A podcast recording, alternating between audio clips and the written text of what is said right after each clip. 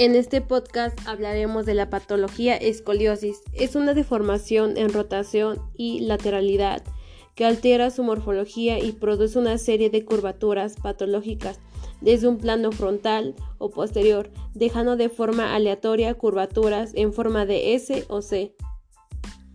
Algunas causas que originan cierta patología son congénitas, bajo porcentaje de aparición, que se producen por una serie de malformaciones congénitas durante la gestación.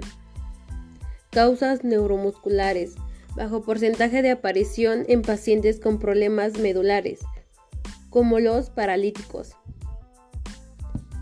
Causa hipopático. Con el 80% de los casos no se conoce la causa que lo produce. Surge en adolescentes que están en crecimiento. También hay clasificación dependiendo de cada uno de sus grados. De 0 a 5 grados son de poca importancia.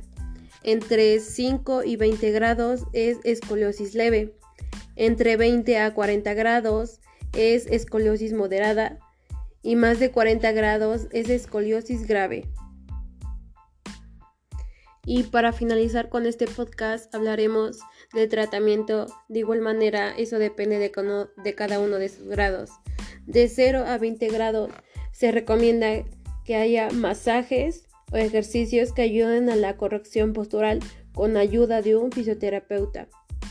De 20 a 40 grados es una serie de courses que luchen contra la evolución de la enfermedad, trabajando de forma adicional con un fisioterapia que ayude a paliar el dolor y reequilibrar las fuerzas musculares.